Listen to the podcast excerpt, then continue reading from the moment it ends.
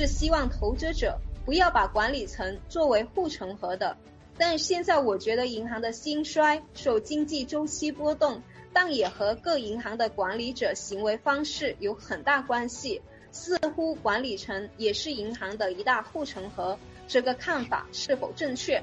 就我来说，我已经多次说过了，银行是孔子化的，因为银行的经营命运更依托于宏观周期以及产业发展阶段，甚至于依托于利率政策。这些利率水平、宏观经济周期都是银行改变不了的，但却又强有力的影响了银银行的经营现状。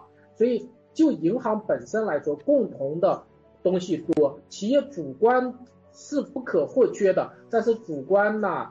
相对来说，主观对经营结果的影响，相对不是主要的。那么，在这种情况下，为啥你看有有些银行的经营数据那么差，有些银行经营数据就相对好的呢？主要是与这些银行的经营战略有关系。经营战略吧，当然经营战略是管理层制定的。比如说民生银行，民生银行就是战略漂移，它在几年前就是像那个小贷。就是小微贷，结果小微贷它那个崩溃了，崩溃了，后来又转向了另一个战略。在过去的十年中，民生银行左右漂移战略，其中有一个战略还不成功，包括它向那个钢贸企业贷款，全产业链钢贸企业贷款也失败了。所以就是战略选择比管理层的运营能力更重要，战略选择。啊，战略选择有，你看有的银行就是专注于房地产贷，有的地方这这这叫做同业业务，它它有银行经营，它有各种战略，这些战略呢设计出来的战略绝对银行命运的影响更强烈。这种战略固然是管理层设计的，但是也确实跟管理能力没啥关系，反而就像很像投资能力，是一种方向性选择。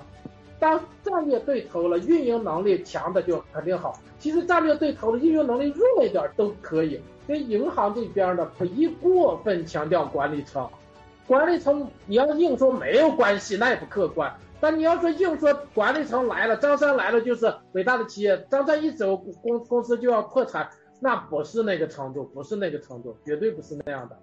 啊，这是我的呃。观点，董老师他刚才提到了第三个问题，为什么说赛道股崩溃之后会流入银行呢？好的，好的，呃，这个呃是这样的，就是说赛道崩溃是因为高估，这是规律使然。但是为什么在近期就加速崩溃了？直接的原因就是资金大规模撤出，使得下跌加速了。下跌加速，谁在里面待着谁是傻瓜，所以就下跌加速以后就激起了更。大规模的逃离就更加速了，所以连指数也给带崩了，这就是现在的现状。指数的下跌主要是赛道资金逃离高估值的赛道所导致的。于是第二个问题，他们逃离且逃离加速的情况下，逃出来的资金最终归归之于何处呢？首先，他不会把基金解散，基金还将存续。而且中国还有个法律，公募基金的持股数量要达到一定比例，大概是百分之六十多。于是逃出来之后，必须寻找新的方向，既是法律的规定，也是这个基金存续的内在需要，所以他一定要找新方向。接着我们就思考新方向在哪里？新方向叫回归历史。大家注意啊，就是在这个。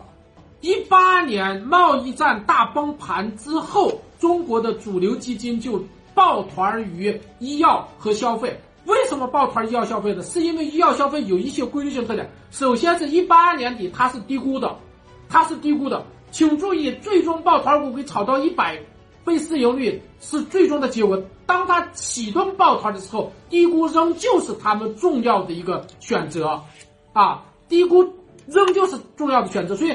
抱团资金的抱团起点是低估，低估是个重要的指标。第二，大流通性，大流动性，没有足够多的流动性，这个抱团基金它也不进去，啊，它也不进去。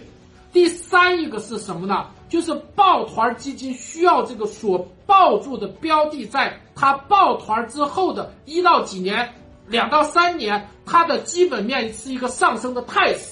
它这个就是需要这个被抱团标的持续的，哎，隔几年利润加速。你看一下他们抱团白酒的时候，白酒那时候从一五年、一六年开始就是净利润加速的，就是加速的。这是对抱团基金来说，就它就是非常好的。而满足这个条件的，现在看来大流动性，第二低估，第三一个在未来的一段时间，这个板块本身的业绩处于释放期，处于释放期。大家可能不太知道，在今年就是到二零二一年底，中国银行业比十年前的信贷总规模增加了一倍，增加了一倍。中国银行业十年来信贷总规模增加了一倍。按理说，信贷总规模增加一倍，它的净利润至少也增加一倍吧？但实际不是，净利润只增加了百分之二三十。为什么？挣回来的钱全部填窟窿，全部弥补了那个不良资产。现在这个弥补已经趋于结束了，所以银行业进入了利润释放期，这就使得抱团资金有一个最大的安全保障。所以应该在理论上，我说的都是理论啊，在理论上应该是回归这方面的。理论不是现实，但是现实往往是理论驱动的，所以研究现实需要一定要构建理论，啊，这就是我对这个问题的回答。啊，董老师好，哎，王经理好，我我有一个问题哈，是个现象问题，就是，就是现在董老师不是说国家一定能救市吗？我现在就从市场层面，啊，就是无法确认国家队是否下场了。因为这个星期五的这个迹象也不是很明显，没有一个五大行涨停。这个老师这不是从理论上、从国家层面、从人民层面，国家都应该这个拿出真金白银下场救市？但是呢，这个一个月过去了，还是三千点，这一次还会不会还是嘴炮？为什么会有这个疑问呢？就有两个现象百思不得其解。第一个现象就是，咱们这个四大行、五大行散这这股份散发在散户手里的筹码呢，连一千个亿的资金都不用就全部收购了。因为我这个我在二零一八一九年我就统计过，当时因为为什么就是会出现这么大的失误呢？就是说一八一九年说救市呢，那救什么？我觉得就是银行有价值，可是国家就是基金没用，国家也没用。这个四大金融部门如果真心要救市的话，并且选择银行股护盘的话，那么应该就是打出和举起红旗，冲就这个吹响冲锋号，那么才能唤醒群众，才能够挺起脊梁，给国家的这个真正的核心资产正确的定价，这个树立这股民的信心。这是第一个现象，就是我感觉不到。第二个现象就是，证监会在股市低迷的这三月十六以以来，这个加大抽水机发新股，大型的券商股配股融资几百个亿，中海油融资，可转债大量新股发加速发行，所以我一直就就就就是想不明白，就是想破脑袋也想不出来，这证监会为啥在这么低迷的时候不缓一缓呢？这是为什么？嗯，他的金融。国常会金这个金融委四大金融部门开会，这是为了救市呢，还是说哎老乡你别走？这个问题要请董老师解释解释，给我们再开开窍吧。好的好的，呃，我现在来来回答。第一个，现在就是说为啥要救市？因为市场在崩溃，这个崩溃是盘内的过去的中国用于稳定市场的基金。抱团瓦解导致的，所以就是说，原原来用于稳定市场的，不仅没有起到稳定市场，反而成为市场不稳定的麻烦的制造者。所以客观上必须需要一个买大体量的资金来买，才能稳住这个市场。现在看来，只能是在场外的政策性资金介入。第二，政策性资金介入没有介入呢？应该是介入了，为什么这么说呢？像周五那样的市场背景下，如果政策不介入，就是上证指数继续会下跌百分之几的，是介入的结果。如果不介入，那就基本上就一溜烟儿就下去了。那么，但是呢，就像您说的，它这个介入呢，真的就是呃。没有气势。为什么这么说没有气势呢？有公募基金抱团瓦解引发的抛售，最终已经在全社会激起了莫名的恐慌。最后就大家都恐慌，而且中概股也恐慌，所以最后就会出现恐慌打垮中国金融市场，并且恐慌如果不能被遏制，恐慌在打垮金融市场，能打垮金融经济，这就是现代经济的微妙之处。一旦恐慌传播起来，有没有真实的危险已经不重要了，只要恐慌本身已经大规模传开以后，持续的下跌，恐慌就会加速。这样你就会可怕的局面，金融危机就莫名其妙发生。你基本面都没有什么坏现象，但是金融市场崩溃以后，一系列的危机就反而引发了实体危机。所以这个时候政策必须干预。所以刚才您说了看不出政策干预，我自己认为就说末期中原无人，中国政府不可能放任的，放任那就那就说一枪不放就投降了，不可能的。只要中国社会不想国破家亡，就一定要守着。但这个是，这个是中中华民族根本利益决定的。我有点太激动了，是吧？但是大家看到这个救市一次救市已经失败了，一次救市的失败了，二次救市呢？昨天礼拜五又开始了，也没有看到这个强有力的力度，所以这个可能是执行层面的某些问题，可能是执行层面的问题。这些问题如果会使得市场发生不可控的崩溃的话，它最终也要解决。现在我讲一句话，就是一定会守住，除非中国不想不想在世界上玩了，一定会守住。但是实操团队到底是怎么个安排、怎么个运作呢？是有一些具体的东西，甚至有一些官僚主义，包括一次就是失败，就是他认为市场资金自然的。他会跟着政策的意图就把市场拉起来了，但是他没有想到现在是赛道泡沫崩塌的时候，所有人都在卖，所以他就出现了二次危险。二次危险，礼拜五也进来了，进来以后就特别软。说到这儿呢，我认为可能的原因就是实操层面有一些具体的执行部门的一些问题，但是最高战略层就讲话了，说你你们要以二十大创造条件吧，是吧？各部门要联动，都把话讲到了，就是落实层面似乎没有强有力的拉升。说到这儿呢，我再讲一下，资本市场崩溃最终根本上是要由恐惧造成，所以救市托市护盘必须消除恐惧。一般消除恐惧的办法是连拉大阳线，连拉大阳线，而且是连续的百分之几的上涨，连续几天甚至连续一周。典型的一个救市案例就是正正在发生的是俄罗斯股市救市。俄罗斯股市在停盘一个月之后开盘以后，突然在一周之内连续上涨四五个阳线，最后一周之内涨了百分之三十。这个走势根本不是自然走势。当时在三月开盘之后，指数俄罗斯指数连续涨百分之三十的过程中，俄罗斯在乌克兰一直处于困境，没有突破。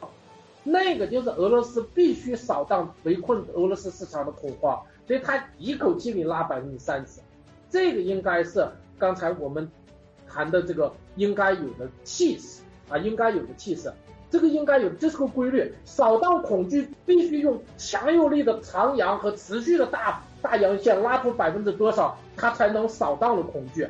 但是依次就是就没有走这个走势，这个就是比较异常。那么现在看来，如果说连拉长阳是唯一的方法，也有可能还有其他模式。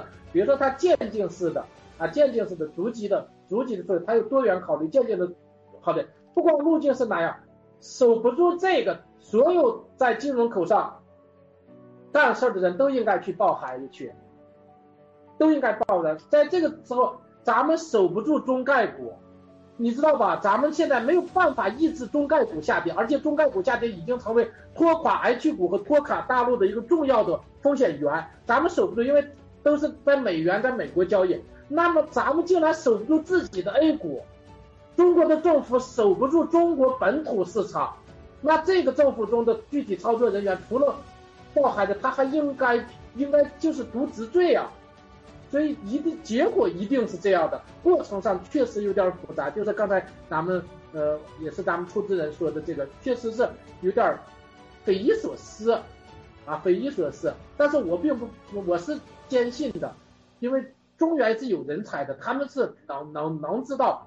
大局是什么？怎么样才是正确的？啊，我就说到这儿了。在经济下行的情况下，未来三年银行还能高增长的基础是什么？银行高增长的基础就是经济下行。那大家肯定说，董宝珍这个家伙不客观喽？怎么银行这高增长的经济下行呢？二零二零年疫情爆发的时候，三月我做直播的说，直播的标题叫做“疫情防控利多银行”。当时讲完以后，所有人都以为我疯掉了。因为当时标准普尔预测疫情将重创中国银行业，中国银行业的不良率因此将飙升到百分之六，上升百分之六。但是我认为就是疫情防控利多银行，因为当时大家都不做生意了，所有的企业都没有经营性现金流，长期没有经营现金流必然破产。为了保证它不破产，必须给它输入信贷，所以疫情不上班停产。一需要更多的信贷，更多的信贷就保住了企业，保住了企业就创做大了银行的业务量，这就是我的逻辑。这个我有一个直播，咱们都找一下，我那个直播都讲透了。那么现在市场事实证明这个观点是对的。现在是经济下行了，经济困难了，是吧？经济困难了，你看一下国常会是啥了？赶快放贷呀，赶快放贷呀！你们不放贷，企业就要完蛋了，知道吧？国常会前段时间说。大型银行包括银监会说，上市银行要降低拨备率，让拨备率回归合理。拨备率和回归合理，就很多银行的净利润就大增，净利润大增就壮大了自有资金，壮大的自有资金就可以以几倍于自有资金的这个量来放贷。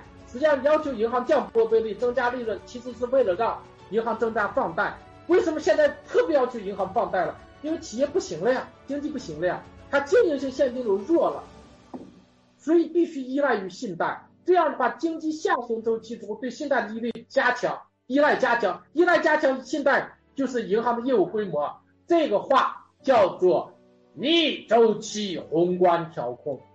逆周期宏观调控，它越是下行的时候，金融资源越要逆向大规模投入，直到经济上升。经济上升之后，金融资源要有收缩，它是反着的，它是反着的，反着看总要反着看。所以不要担心。所以现在我跟大家谈，大家总是找银行的利空，到处都是银行的利空，不要那样。现在是真的是大统接近，蒸蒸日上，马上这个财钱就真的是来了，所以要完全抛弃空头思维、恐慌情绪，不要无所谓，脑袋大了满大嘴巴了，对吧？我被四年了，这一直也不兑现，有什么关系呢？